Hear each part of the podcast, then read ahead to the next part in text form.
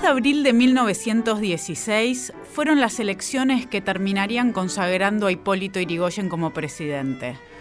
Todos ahora sabemos cómo fue la historia, pero tenemos que tener en cuenta que a principios de ese año, a principios de 1916, la Unión Cívica Radical aún no sabía si iba a presentarse a esas elecciones. Estaban discutiendo entre ellos si existían las garantías suficientes con las leyes en Peña para asegurar la transparencia electoral. Transcurrieron los meses de verano y para marzo de ese año, los radicales empezaron a proclamar las candidaturas para diputados y para electores de presidente en los diferentes distritos. Todos daban por hecho que Irigoyen sería candidato a presidente, pero Hipólito Irigoyen aseguraba que él no aceptaría la candidatura. Desde 1892, Irigoyen había declinado diferentes ofrecimientos, a senador, a diputado, a ministro, a gobernador, y se llegaba a 1916 con la Convención Nacional reunida en el Teatro Victoria, con los convencionales adentro, con una multitud en la calle, todos gritando Hipólito Irigoyen. Pero Irigoyen no estaba ese día en la convención. Lo que hizo fue enviar una carta una carta en la que renunciaba a su candidatura. ¿Cuál era su argumento para no aceptar ser candidato a presidente? Que él ya había cumplido un apostolado, que había desagraviado el honor de la nación y restaurado su vida moral y política, y que el gobierno no era para él, aseguraba. Luego de que se leyó la carta de renuncia de Irigoyen en la convención, los presentes salieron a la calle y marcharon hacia la casa de Hipólito Irigoyen que decidió no recibirlos. Esa noche, un grupo de delegados se entrevistó con Irigoyen para pedirle por favor que reconsiderara su decisión. Hipólito Irigoyen se volvió a negar a ser candidato a presidente, hasta que los delegados le aseguraron entonces que ellos renunciarían a sus candidaturas, que se volverían a las provincias y que esto significaría que la Unión Cívica Radical en ese momento dejaría de existir como partido. Esta amenaza conmovió a Hipólito Irigoyen, que terminó diciendo hagan de mí lo que quieran. El 2 de abril fueron las elecciones. La Unión Cívica Radical obtuvo la mayoría de los votos, pero por el sistema electoral vigente que determinaba que el pueblo no elegía directamente al presidente, sino a través de un colegio electoral, se necesitaba reunir a la mayoría de los electores. La Unión Cívica Radical tenía 133, le faltaban 18.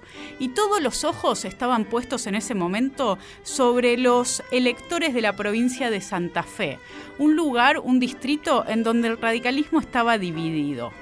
Había un sector radical opositor a Irigoyen, que se creía que podía dar sus votos al candidato del Partido Demócrata Progresista, Alisandro de la Torre.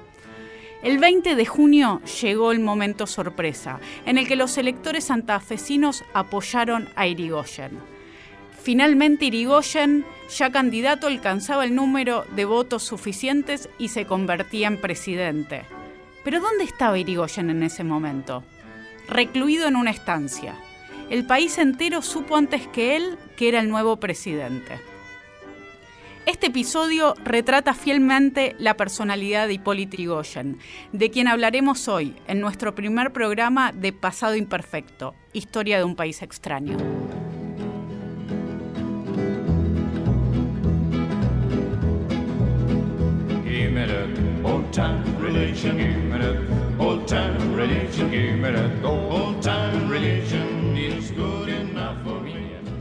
Buenas noches, estamos acá en Pasado Imperfecto, soy Sabrina Jmechet y nos acompaña Luciano de Privitelio. Bueno, buenas noches a todos. Y juntos estamos haciendo este programa que es un programa de historia hecho por historiadores para el público en general. En cada una de nuestras emisiones nos acompañarán dos historiadores y hablaremos sobre diferentes temas, diferentes personajes de la historia argentina. Y hoy en nuestro primer programa eh, tenemos la presencia de Fernando Rocky, historiador. Fernando, muchísimas gracias por estar acá acompañándonos. Gracias a ustedes. Y de Marcelo Padoan, también historiador. Marcelo, también muchísimas gracias por gracias estar a ustedes por la invitación. aquí.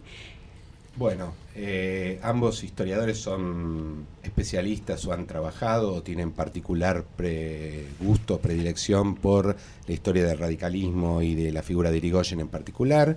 Y yo quería iniciar el programa de hoy preguntándoles por eh, esa figura justamente. ¿no? Cuando Irigoyen llega al presidente en 1916, es un hombre que ya arrastra una larga trayectoria política. Eh, ¿Cómo es esa trayectoria política? Y sobre todo, ¿qué relación o qué influencia va a tener esa trayectoria en el futuro gobernante? A ver, eh, Fernando, si... Bueno, Irigoyen es una persona eh, que ya es bastante grande cuando llega a la presidencia, es decir, él, nació en el año de la batalla de Caseros, en el 52, o sea, ya en la revolución del 90, no era un hombre joven, tenía 38 años, y lleva, bueno, sobre todo para los estándares de esa época. De hecho, en la juventud radical, a las 30, eh, eh, cuando alguien cumple 31 ya deja de ser integrante de la juventud radical. Este, el, em, bueno, la trayectoria es muy larga y, con un partido que ha tenido vaivenes entre la participación y la no participación. Tuvo una participación electoral eh, importante desde que nace hasta el en 1891 hasta el 93 ha llevado un gobernador de la provincia de Buenos Aires, a Bernardo de Irigoyen en 1898. Eh, de hecho, con la ley electoral de 1904 eh, hay muchos radicales que quieren participar. Creo, esto podríamos hablarlo después, la, revolución de 1905, la única explicación posible es que Irigoyen intentó evitar que el partido participara, porque es muy extraña esa revolución.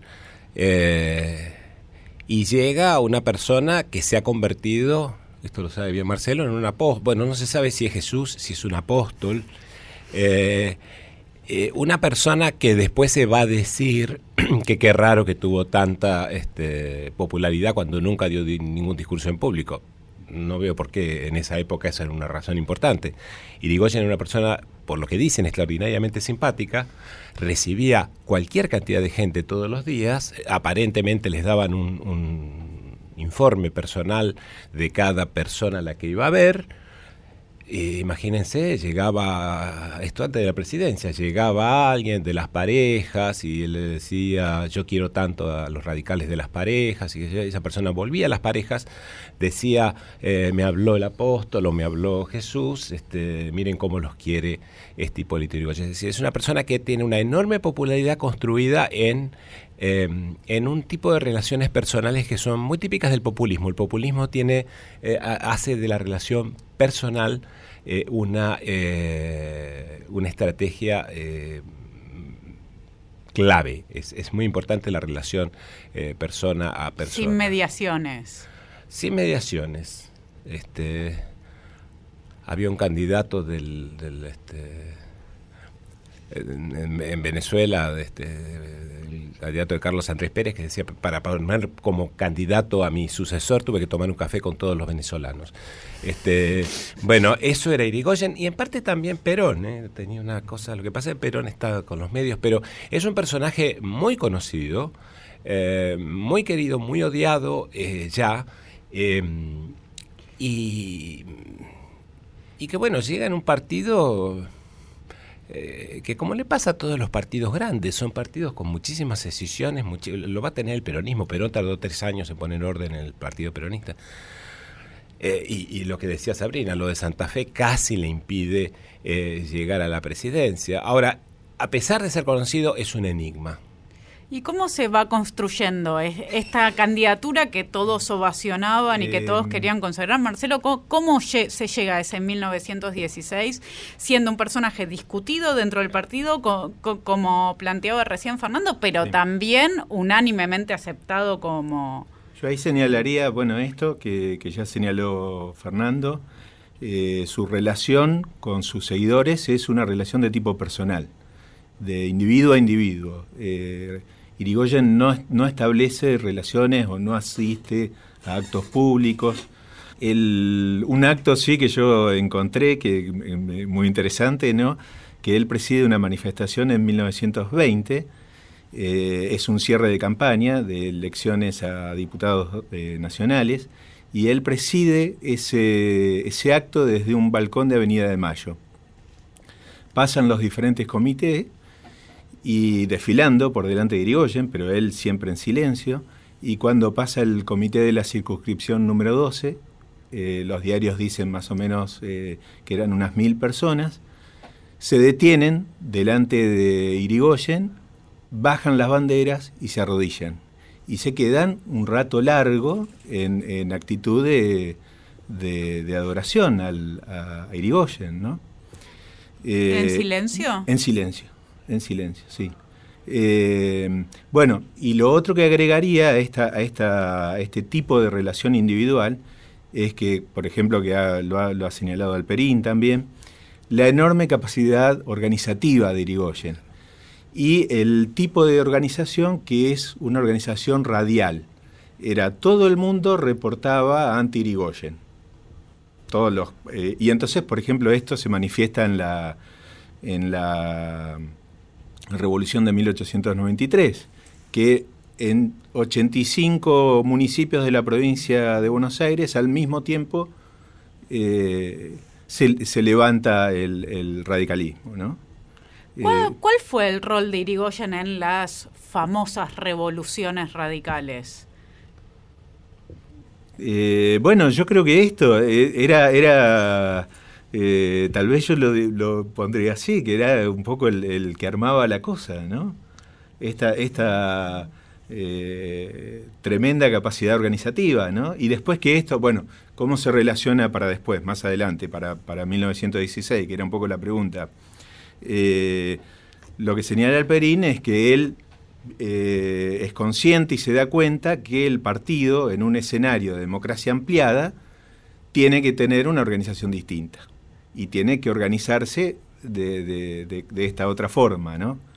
Y entonces ahí también es. Además, teniendo en cuenta que el radicalismo va a ser en este momento el único partido que tiene presencia en los diferentes distritos, ¿no? Pero, por ejemplo, lo que yo he leído es, eh, después, cuando había elecciones, ¿no? él eh, no, no, no hacía actos, sino, por ejemplo, yo viajaba a Córdoba. Bueno, iba a Córdoba y se encerraba en la pieza del hotel. Y toda la gente, los militantes radicales de Córdoba, empezaban a desfilar por esa pieza del hotel de... Probablemente el acto fuera ese, ¿no? El acto es el desfile frente al lugar donde está, la casa de él en bueno, y lo, Brasil era un lugar... Lo, otro que, eh, que también es, eh, es, interesante de señalar de, de qué implicaba esa relación eh, que cuentan los biógrafos de Irigoyen, que eh, cuando, se produce la, la, escisión del radicalismo con los antipersonalistas, entonces aquellos radicales que comenzaban a pensar en separarse del irigoyenismo, eh, rehuían el contacto con Irigoyen y dejaban de ir a su casa, porque en el contacto con Irigoyen, Irigoyen se daba cuenta que eh, estaban pensando en otra cosa o estaban pensando en armar algo, tal vez los convencía ¿no? de no hacerlo, porque según dicen también tiene una gran capacidad para convencer. Eso, eso era, era eh, así lo plantea, por ejemplo,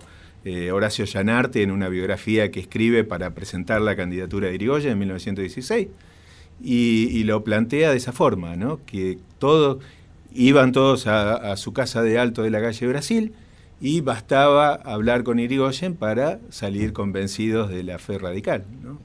Sí, aparte esto que decía Marcelo, él está en un hotel, pero no es que se encierra como un peludo y no ve a nadie, ve a cualquier cantidad de gente que después transmiten eh, lo que hablaron con Irigoyen, las cosas maravillosas que les dijo. Y pensemos en Irigoyen, una persona que hacía política las 24 horas del día, los 7 días de la semana, no tenía feriados, no tenía fines de semana, no tenía vacaciones. Ese hombre hacía política, todo el tiempo hacía política. Entonces, ese, esto... Y si es así, ¿no? Si efectivamente yo no tengo duda de que eh, Irigoyen se conectaba, se relacionaba de esta manera con quienes lo apoyaban, a veces para convencerlos y otras veces para ser convencido, ¿no? Porque también para eso se hacían las marchas. ¿Por qué su figura está tan ligada a la idea del misterio, del enigma, de, del peludo, de la persona que se esconde? ¿Cuál, ¿Por qué creen ustedes que de todos modos, y, e incluso ustedes han citado la existencia de biografías, pero eh, también habría que decir que los, al menos una parte del campo de aquellos que escriben sobre historia, que es el campo universitario, no se anima a escribir biografías de Irigoyen. Es decir, el misterio parece perdurar. interesante observación. bueno, en, la literatura hay una literatura a favor de Irigoyen y una, literatura radical amplísima durante todo el periodo, sobre todo a partir de 1920 y también hay una literatura eh, opositora que toma por tema Irigoyen. En esa literatura de oposición aparece lo de eh, el enigma, ¿no? Eh, por ejemplo, en un texto de, Octavio Madeo de 1916, que el texto se llama Política, es una recopilación de artículos, y ahí ya Madeo habla de Irigoyen como el cruel enigma de la política argentina. Eh, lo del misterio, eso que después está en el, Hombre del Misterio, en la biografía de Galvez, eso es de los propios radicales. Eh, por ejemplo, yo lo he encontrado en la campaña de 1928, en, la equiparación de, de, Irigoyen con la figura de Jesús. Y entonces sus seguidores dicen esto, que eh, así como fue un misterio que eh, siguieran a Jesús aquellos eh, habitantes de Galilea, bueno, ahora es, es el misterio de, de, los seguidores de, por qué se sigue Irigoyen, ¿no? Y que, y que no tiene sentido tratar de explicar ese misterio. Es una cosa inefable. y eso, bueno, eso se utiliza incluso como argumento de campaña. Cuando se cierra la campaña de 1928, los radicales dan por terminada la campaña 15 días antes y el, comité de la capital federal saca un manifiesto y también los periódicos radicales argumentan en ese sentido, hacen la distinción entre ser electo y elegido. Y entonces dicen, bueno, Igoyen ya fue elegido por el pueblo, falta la confirmación formal de las urnas. Eh, y lo mismo, por ejemplo. Eso es muy interesante, porque es algo que después en la tradición política argentina va a seguir presente, pero que ella saca del momento electoral. Eh, Entonces, la, democracia eh, como forma de legitimación se convierte en un bien secundario en un momento en el que las elecciones siguen estando discutidas, ¿no? Porque muchas veces también tenemos en la cabeza que la ley Sáenz Peña eh, contentó a todos y que eh, todos desde allí en más pensaron que las elecciones funcionaban. Y bueno, es parte de, de, construir este mito y de entender que las elecciones seguían estando cuestionadas y que cada vez se creía en otras formas de consagrar la legitimidad. Y, por ejemplo, en el caso de la biografía de, de Ollanarte, de 1916, que es escrita con anterioridad a, la asunción de Irigoyen y a, la elección, eh, también eh, Ollanarte dice que Irigoyen ya fue ungido por el pueblo. Eh, ahí yo creo que lo que hay que introducir, que cuesta, por ahí cuesta entender y, por ahí tenga que ver con esto que decís, que, que resulta dificultoso emprender la tarea de escribir una, biografía de Irigoyen es que los radicales se tomaban en serio las explicaciones providencialistas de los acontecimientos. Yo creo que ahí está el, el, kit de la cuestión. ¿Qué, es una explicación providencialista, si entendemos un poco más la figura? ¿Qué, tipo de, argumento es? Bueno, hay... Eh, eh, hay diferentes, eh, esta literatura radical que, puede seguirse, eh, es una literatura muy rica en alusiones, en alusiones teóricas. por eso yo ahí tengo mis diferencias con aquellas presentaciones que plantean que el, el pensamiento radical es un pensamiento eh, vago, difuso, impreciso, un galimatías. Eh, este Vos decís que hay un cuerpo de ideas que está definido. Sí, sí, sí. Eh, ¿Y, qué cuáles son? Porque se habla siempre en la Constitución, ¿no? El respeto a la Constitución. Pero, por ejemplo, relacionado con esto, hay otras alusiones teóricas también, ¿no? Pero yo la que encontré y que recorre toda esta literatura y que también está en, la literatura de, oposición, es el recurrir a la teoría de los héroes de Carlyle. Incluso eh, eh, pude detectar las ediciones, eh, se sigue la, primera edición en, español de, ese texto Y bueno, y entonces es, sintetizando un poco las ideas de Carlyle, es, Carlyle decía, la historia de la humanidad se circunscribe a la biografía de sus grandes hombres. de, esa, de esa lectura de la historia se deducía, por ejemplo, una fórmula política que era que básicamente la política consistía en encontrar un hombre, en encontrar un líder, o diríamos al, al cual Una persona diferente al resto de las personas. Y esa, esa persona era de naturaleza providencial. Era alguien que había sido enviado por la providencia. Entonces había épocas... Eh, tenemos claramente la figura de un salvador ahí, pensado de este modo. pero eso era, eh, en, en, la teoría de Carla, y era ese héroe ese gran hombre eh, podía presentarse con diferentes vestiduras. Podía ser un poeta y entonces era Shakespeare, podía ser un político y era Cromwell, o podía ser un profeta y era Mahoma. Y entonces en esa caracterización de, de Carlyle, incluso, eh, por ejemplo, la, cuestión del silencio, Carlyle dice que eh, una de las características centrales de los héroes es el silencio.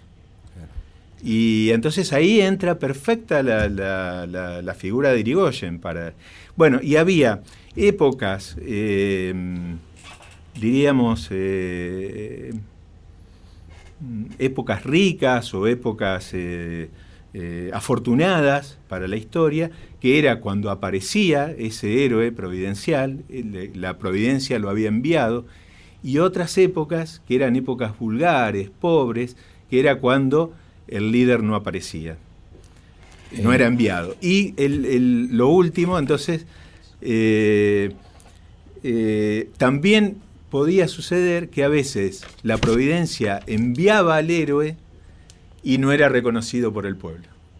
No, era, no, no tenía el, No, no tenía el reconocimiento. el, pueblo le daba la espalda, digamos, en vez y, y, también. Entonces, esto es interesante porque en todo ya pone, es el pueblo el que se equivoca y el que no lo reconoce, no es el líder el que no tiene las condiciones naturales. Que estamos acá con, con Marcelo Padoan y Fernando Rocky hablando sobre Irigoyen. Fernando, decino. Que tiene, este, mm, tiene una idea de la política como regeneración. Es decir, eh, eh, eh, hay que cambiar, hay que destruir todo para construir algo nuevo. Un discurso que muy parecido al que tiene Lilita Carrió este, que es el discurso de Alem.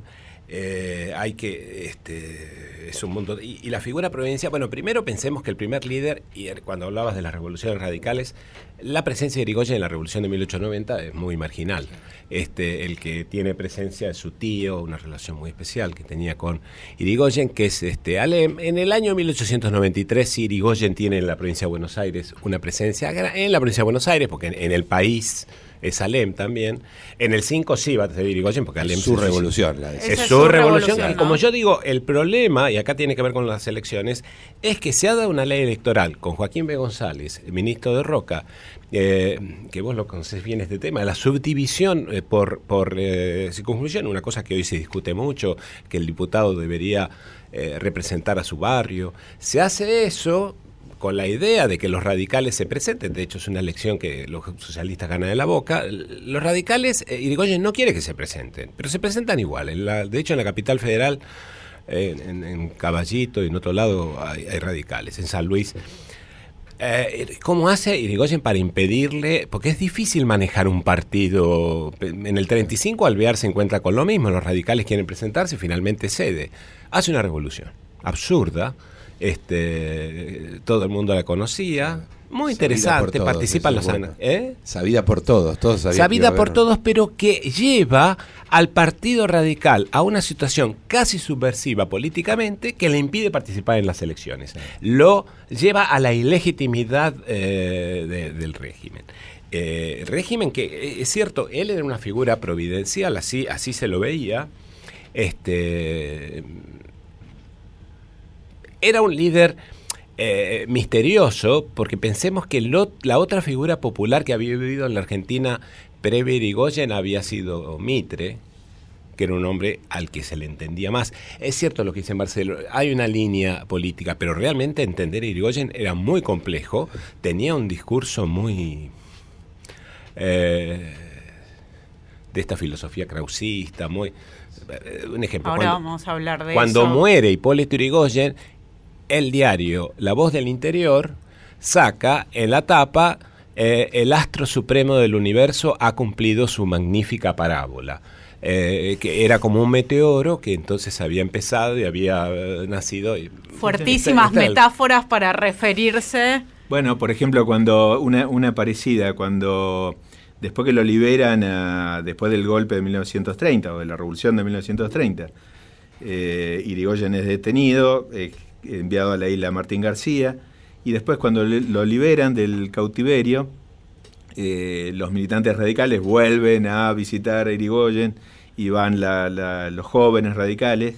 Y una de las anécdotas que se cuenta es que eh, Irigoyen, ante la requisitoria de los jóvenes, que en, una de esas entrevistas que responde, eh, quisieron apagar el, al sol y el sol le quemó los ojos todas estas metáforas para referirse a los diferentes episodios. Bueno, vamos eh, a una pausa, seguimos en breve con Fernando Rocky y Marcelo Padoan conversando sobre Hipólito Yrigoyen.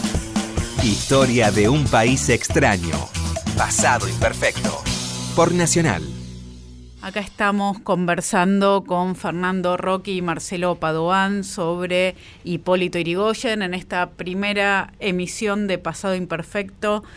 Nos acompaña en la producción Lucía Chediek y tenemos hoy en la técnica Fernando Salvatori. Gracias por acompañarnos a ambos y seguimos con Luciano de Privitelio. Bueno, eh, de la conversación del bloque anterior quedaron varias cosas que son, me parece que son muy interesantes. Una que yo quería retomar es eh, el lugar de Irigoyen en la historia de la democracia argentina, porque efectivamente acá hemos dicho, se han dicho algunas cosas que eh, contrastan un poco con el mito irigoyeniano, y sin embargo todos reconocemos en el gobierno de Irigoyen un hito en, en la historia de la democracia. Me gustaría saber qué piensan ustedes dos sobre este punto eh, a la luz de los conocimientos que tenemos hoy de esta figura. Eh, Fernando, si quieres empezar. Bueno, eh, eh, en estos líderes, este, como Irigoyen o como va a ser Perón, siempre está esta tensión entre democracia y república. Es decir, la democracia es la opinión de la mayoría, la, república, una idea que surge con Locke para defender a las minorías religiosas, es de, defensa de las minorías, de las formas. la verdad que Irigoyen es un hombre que piensa que él es eh, providencial, que pero eh, muy respetuoso de la forma. Por ejemplo, Irigoyen en ningún momento piensa en hacer una reforma constitucional para eh, su reelección, que pudo haberlo hecho, pero no entraba en su cabeza. Irigoyen creía, la, la idea de hacer elecciones, y esto es clave también en el populismo, es fundamental. Hay que hacer muchas elecciones y se ganan, generalmente de manera muy limpia. Perón va a hacer lo mismo, Perón va a hacer elecciones inclusive innecesarias como la de vicepresidente. Es cierto que hace dibujos electorales, pero hace muchas elecciones. Eh, pero eh, la consagración del número es El número es fundamental. La mujer peronista es ante todo una votante. Eh, esto no es de totalitarismo, no pasa ni con Hitler, ni con Stalin, ni con Mussolini, a esa gente no le gustan las elecciones. Al radicalismo eh, de irigoyenista y al peronismo le fascinan las elecciones que ganan. A veces hay una elección en San Juan, porque hay problemas con los radicales del, cantón. Que puede Esas cosas a Perón no le pasaban. Perón no, no va Perón, pero Perón ganaba de manera limpia y era un fundamental votar. A este. Entonces, en ese sentido, sí hay una tensión en cuanto a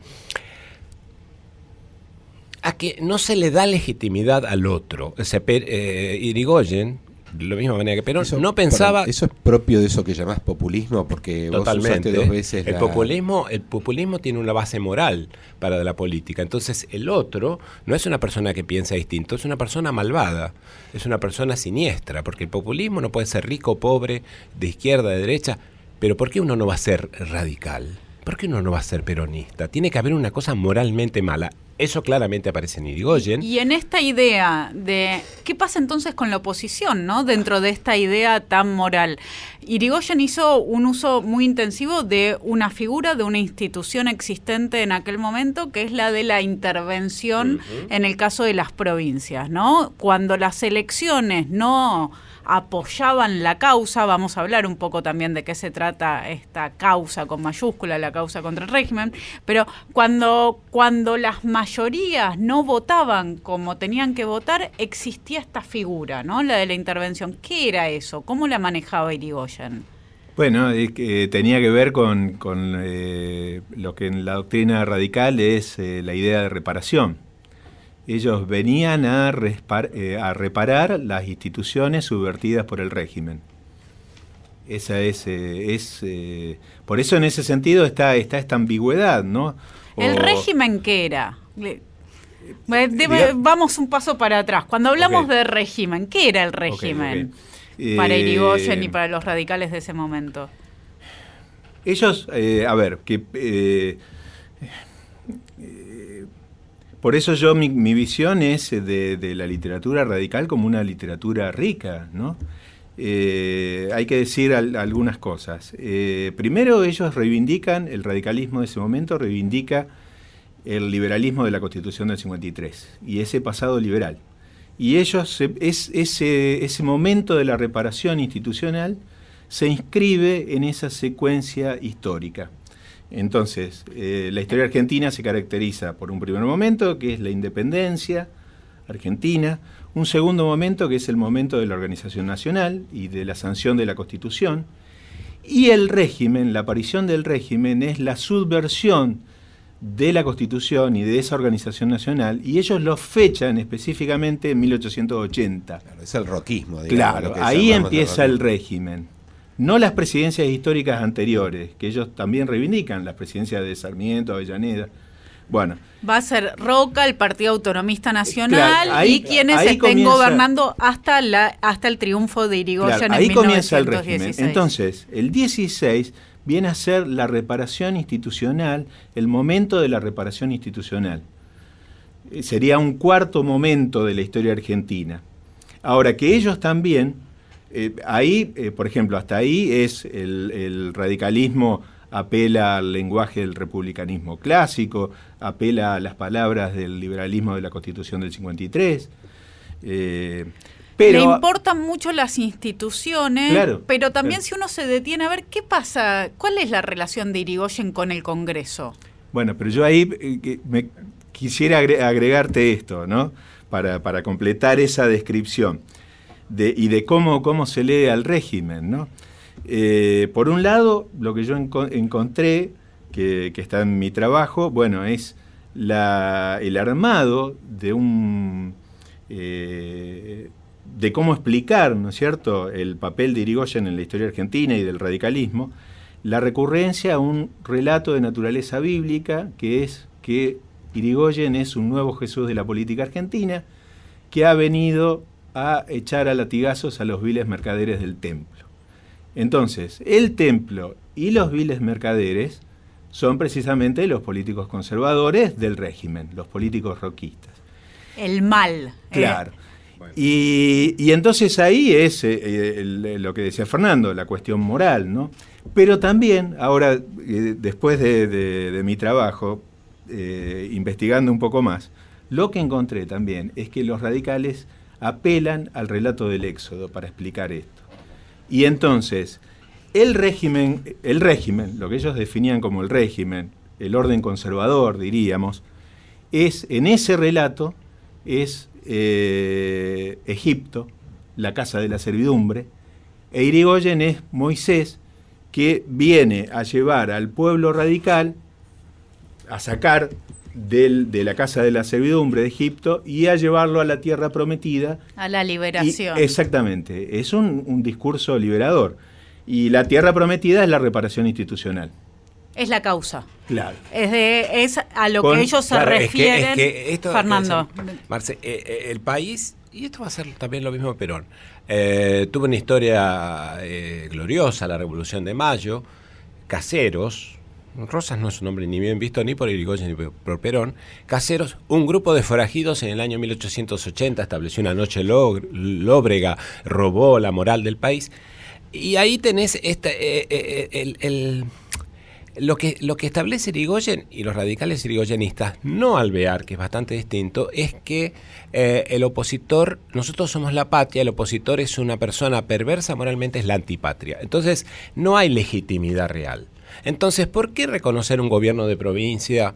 ¿Por qué no intervenirlo? ¿Por qué reconocer eh, senadores? Aparte, el problema de Irigoyen fue sobre todo con el Senado, eh, que han sido elegidos hace muchos años, eh, indirectamente, de manera este, espuria, para usar los, los, este, los términos que, usaba Irigoyen. Irigoyen realmente no pensaba, y no lo pensaron muchos de los radicales, en que la democracia se eh, formaba por partidos que eran legítimamente eh, válidos, nada más que pensaban distinto. Eh, había dos cosas monstruosas, el Partido Conservador, el régimen, gente extraña, los socialistas, que mal, este, y bueno, y otros partidos. ¿Por qué la gente no era radical? irigoyenista, había una cuota de maldad. Eso significa que no reconoces al opositor como eh, legítimo y eso crea graves problemas de enfrentamiento. Claro, eso te iba a preguntar, porque eso no deja en un buen lugar, a, pesar de que todos sabemos que Irigoyen eh, era bastante respetuoso de las instituciones, efectivamente, de, de los procesos electorales. Eh, yo creo que porque en el fondo él creía que era una cuestión de tiempo, que tarde o temprano todos iban a dar cuenta de la maravilla de la causa. Eh, y eso es una distinción con Perón, que es un poco más ansioso, diría yo, para resolver el problema de la oposición. Eh, pero claramente no plantea un, un, escenario político pacífico y tranquilo, donde los conflictos puedan ser procesados de maneras institucionales o Tal vez vos no pienses lo mismo, pero digo... No, no, es que eso era, de hecho, esa es una gran discusión en el radicalismo. O sea, pensemos primero el partido... Uno entra a un comité peronista una, y ve dos caras, Perón y Evita, no ve otras. Uno entra a, algo radical y ve a, a Pirigoyen, a Lem, a veces Alvear, a, a Moisés Levenson, a Sabatini, a Balbín, a Alfonsín. Es un panteón como los romanos, griegos, no es como el peronismo. Entonces eso es interesante para Valerio Irigoyen. Es un hombre, sí, provincial, pero está un montón de gente que está también cuestionando. De hecho, yo tuve militancia de barrio en el Partido Radical y yo entraba a un comité de intransigencia popular y había una cara de este Irigoyen y, una cara de Alem. Uno entraba a un comité unionista y una cara de Alem y una cara de Alvear. Este, y no estaba Irigoyen. Eh, entonces, eh, Alvear lo que plantea es que sí, hay eh, posibilidad de reconocer al, al, otro como un partido legítimo, legítimo que piensa mal, pero legítimo, socialistas, este, conservadores, pero que tiene legitimidad, no hay una cuestión eh, moral. Yo creo que Irigoyen eh, no la veía por esta cuestión que decía este Marcelo, una figura providencial, como tampoco la va a ver Perón. También si uno es dueño de la verdad, el otro está necesariamente equivocado y entonces por qué compartir una parte del poder con alguien que está necesariamente, digo, el otro se va constituyendo en un enemigo y no simplemente en un opositor. Son, regiones, en una, en una está la, verdad y en la otra la mentira, en una está la luz y en la otra las tinieblas. ¿eh? Y el bueno y el, y el tiene esa visión, una visión unanimista de la política. no, no, hay, no es posible la disensión. Lo que pasa es que cuando el otro está equivocado por maldad moral, es muy difícil convencerlo. En cambio, si el otro, bueno, leyó mal la, historia, no entendió bien la política, uno charla en el café, bueno, una persona bien intencionada se cambia. Es muy difícil, y esto les digo, eh, viendo la política actual del populismo, desde este, Europa Oriental, este, Italia, eh, Trump y, Modi en la India, eh, tienen una forma bastante parecida de pensar a, ese otro eh, como, como, una persona equivocada de manera perversa. Exacto. es muy interesante de todos modos esto que están señalando de cómo al mismo tiempo en el Irigoyen, en el radicalismo convivieron esta idea de una persona que tiene la razón o un partido que tiene la razón, pero después discusiones internas, ¿no? Entonces había eh, un acuerdo general en el que por un lado estaba el bien, pero ese bien también ah, tenía diferencias, cosa que no vamos a encontrar en otros tipos de populismos que se ordenan de forma más vertical con una persona muchas veces. Pero en el peronismo pasa lo mismo. Mercante era un tipo que te- era como un alvear, pero un tipo que pensaba que sí. De hecho, tenía una relación excelente con los radicales, siempre hicieron homenaje. Pero, pero dejó de tener una relación Ah, bueno, excelente claro. con Perón. Vamos, vamos a escuchar un tango, el tango Hipólito Yrigoyen, eh, letra y música de Enrique Pedro Maroni, y seguimos con Fernando Rocky y Marcelo Padoan.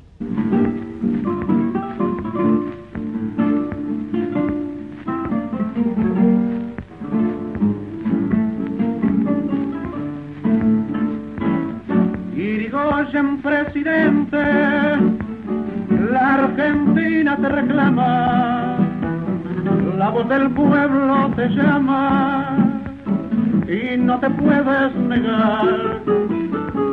Él necesita tu amparo, criollo mojón de quebracho, plantado siempre a lo macho en el campo radical desde el suburbio al asfalto, mil voces claman y lloran, todas las almas te adoran. Y quieren verte feliz, viejo sencillo y valiente, para los pobres guarida, me juego entero la vida, serás gloria del país. Tendiste a todos la mano, siempre diste el sacrificio, nadie te pidió un servicio. Que lo supieras negar, si de puro generoso y demostrar tanto celo fue tu único consuelo el tener algo que dar. Mañana cuando en las urnas suenen las dianas triunfales y los votos radicales, las demás listas se arrollen bien al tope las banderas, bien alto los estandartes, gritarán por todas partes. ¡Viva Hipólito Yrigoyen! Bueno, estamos acá en Pasado Imperfecto. eh, seguimos charlando sobre Irigoyen y la Unión Cívica Radical con Fernando Rocci y Marcelo Padoan. Eh, bueno, hemos tratado de pensar un poco la cuestión, una cuestión bien interesante, que es el de las ideas del Partido Radical, de los radicales y de Irigoyen en particular, que es un tema, como decía Marcelo, del que se habla poco y además eh, se suele dar como secundario, y yo coincido con él, creo que no, que es muy importante entender las cabezas de estos eh, de este dirigente al menos.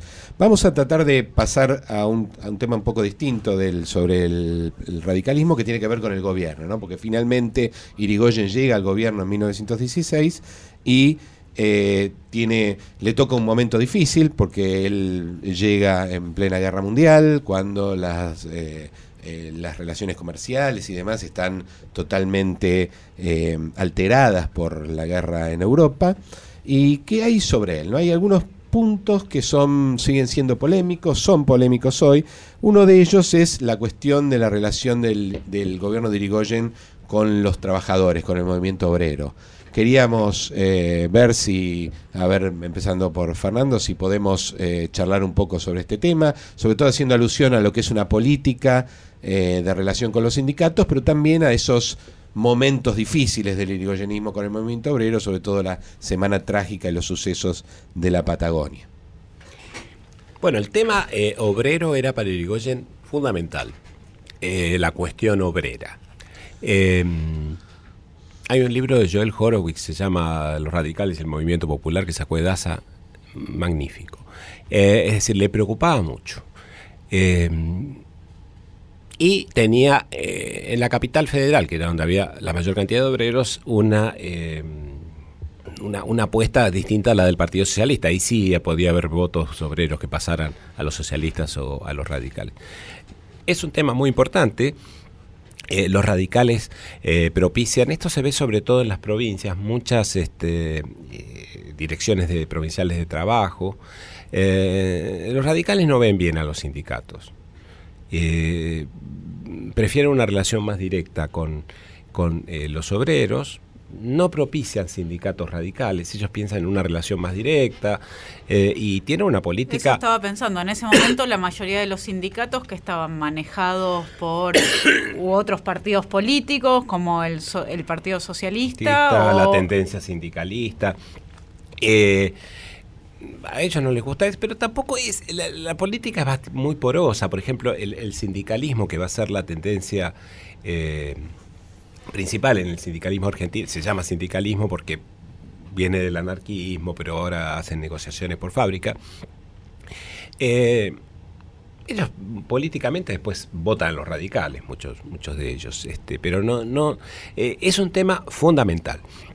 Eh, y es un tema fundamental que se ve en muchas de las intervenciones, por ejemplo, la ley de alquileres del año este, 1921, las cuestiones del azúcar, este, eh, los incrementos de salarios, el salario real, eh, no tanto con bueno, con Irigoyen en los últimos años aumentó y después con Alvear. Y con los grandes sindicatos también, ¿no? Estoy pensando en los ferroviarios, tal vez no, tal vez tampoco eh, Irigoyen actuaba de la misma forma con, todos los sindicatos. Y hay, hay conflictos donde tiene una posición de conciliación y otros conflictos que no, no que, que, la política es la represión, ¿no? Incluso lo, eh, eh, recuerdo algo, el, comité este que les conté, que se arrodilla delante de Irigoyen, ese comité, por ejemplo, participa en la represión de la Semana Trágica. Sale a las calles. ¿Cómo fue? Recordemos un poco la Semana Trágica. Eh, bueno, este, este levantamiento en los talleres Bacena, ¿no? Y, ahí, bueno... Era el, astillero de los Krieger Bacena. que... Era una fábrica de metalúrgica. Que lo que pasa es que en el año hay una gran inflación en la posguerra. Eh, con un buen nivel de ocupación. Generalmente las huelgas ocurren cuando el nivel de ocupación es alto, cuando es bajo, la gente tiene otros reclamos. Eh, esto lleva a un, a un pedido en enero del año 19. Este, eh, la industria metalúrgica era una industria donde había unas pésimas relaciones laborales, la gente no podía eh, hablar entre ellas. Estalla esta huelga en, los talleres Bacena y, bueno, tiene Irigoyen si sabía, no sabía, obviamente sabía, la actitud fue de represión. Em, hubo muertos, hubo, bueno, por eso se llama la Semana Trágica. Todo el año 19 fue un año de muchas huelgas. La mayoría no fueron reprimidas como esta, obviamente, como la Talleres Bacena. Y esto es una mancha dentro de la política obrera de Perón. ¿Cómo lo va a hacer? De Irigoyen. Eh, pues no lo vamos a meter acá. De, Irigoyen, ¿cómo lo va a hacer eh, la Patagonia Trágica en el 21? ¿Cómo lo va a hacer la Forestal este, en Santa Fe en la misma época? Eh, Ahora, ¿esto es una tendencia o esto es una excepción? Cuando tomamos, vemos en general la política obrera de, Irigoyen y la de Alvear, eh, son muy eh, complacientes y muy eh, armoniosas en cuanto a la relación con los obreros y en general muy pro-obreras.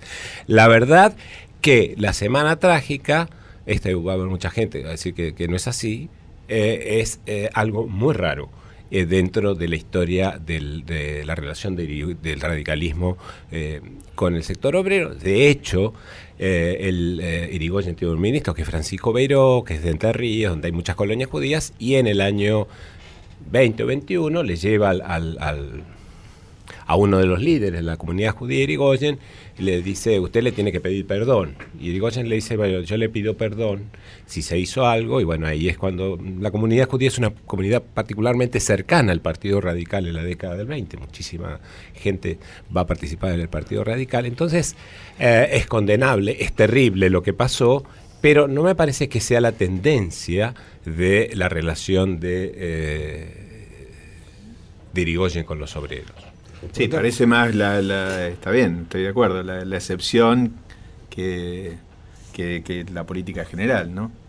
Yo ahí lo que lo que me gustaría agregar es eh, eh, que eh, me parece que habría que estudiar mejor eh, lo que es la, doctrina radical en relación a las posiciones económicas, sociales y también, ¿no? Y esto verlo eh, en el tiempo, que por ahí esa, esa doctrina radical no es la misma eh, antes de 1916, durante los gobiernos radicales y, y después Van más cambiando adelante, ¿no? también las condiciones, ¿no? Y va cambiando el mundo. Estoy por ejemplo, eh, en, en la biografía de, de- de la que hablamos, de 1916, de Horacio Llanarte, que él presenta la candidatura, es una biografía destinada, el propósito es presentar a, los argentinos la figura de Irigoyen. Bueno, en esa biografía Ollanarte se declara spenceriano y plantea como programa que el programa de gobierno de Irigoyen debe ser un programa mínimo. Eh, entonces, eh, dice Ollanarte, ¿a qué debe circunscribirse ese programa? Eh, buenos caminos, buena justicia, buenas y muchas escuelas y buen régimen impositivo. Eso es lo que, debe, lo que le debe pedir el pueblo, dice Ollanarte, al mejor de sus elegidos, que es Irigoyen. Eh, bueno, uno, uno en este eh, en este programa mínimo uno puede tranquilamente escuchar el eco de, de, de Adam Smith, ¿no? Ese, ese, esas Obras tres, públicas, esas tres propuestas de Adam Smith, ¿no? De, y escuelas. Que la relación esa con los obreros, digamos, la política social del irigoyenismo, tiene razón Marcelo, es mucho más liberal eh, que la idea de crear un estado de bienestar con eh, intervención del Estado. Eh, es interesante ahí la figura de Alvear. Alvear es el que lanza la, la ley de jubilaciones, que no le vota el Congreso, ¿no? Pero eh, que, que- que- que sería un avance más en ese estado de bienestar, pero eh, no, no está la política del Estado social de, de este que van a tener los radicales recién en la segunda mitad de la década del 30 algunos y, después de- del 40. y, claro, y lentamente. Yo ahí plantearía como, como hipótesis débil, ¿no? Eh, dos minutos. de- se habla, esto se ha señalado, ¿no? La, la- la escasa obra de gobierno del, del radicalismo y en particular del irigoyenismo, la escasa obra legislativa también, ¿no? De, de- se ha hablado, eh, Alperín ha hablado de la extraña parálisis legislativa de, de- de- de los gobiernos radicales. Yo ahí plantearía como hipótesis débil si esto no tiene alguna explicación en que los radicales en este punto eran liberales Claro. Y que finalmente de lo que se trataba era de construir un liberalismo de contorno, no de contenido. Bastaba con el funcionamiento de las instituciones, bastaba con la plena vigencia de la Constitución y en todo caso debía sumarse una gran autoridad moral en el Poder Ejecutivo, que era el Tampoco papel que se atribuía a Irigoyen. tampoco los problemas sociales al inicio del gobierno de Irigoyen son los mismos que van a ir apareciendo más Claro. fuertemente en los 30 y en los 40. Mm. Era un mundo en el que parecía que económicamente se podía seguir el camino que, que los malos habían llevado adelante, ¿no? No, lo que pasa es que ahí se- la- la- la el hecho de que cuando tengo una intervención fuerte sea con el ejército, eh, habla mal de Irigoyen. Es- Claro, eh, dicho, Es claramente. una excepción, pero eh, una excepción horrible, eh, algo que realmente empaña al, al- al gobierno de Irigoyen. ¿no? Bueno, es muy, es muy interesante poder ir viendo eh, las contradicciones que, que- que estaban en él y que estaban en, el partido y en su gobierno. Bueno, les queremos agradecer muchísimo haber estado compartiendo con nosotros este primer programa. Luciano, un placer como siempre. Bueno, buenas noches a todos y gracias, gracias. a los invitados. Muchas gracias. Nos vemos la semana que viene, volvemos el sábado que viene con más pasado imperfecto. My dear mother, good for my dear mother, and it's good enough for me. Old time religion, old time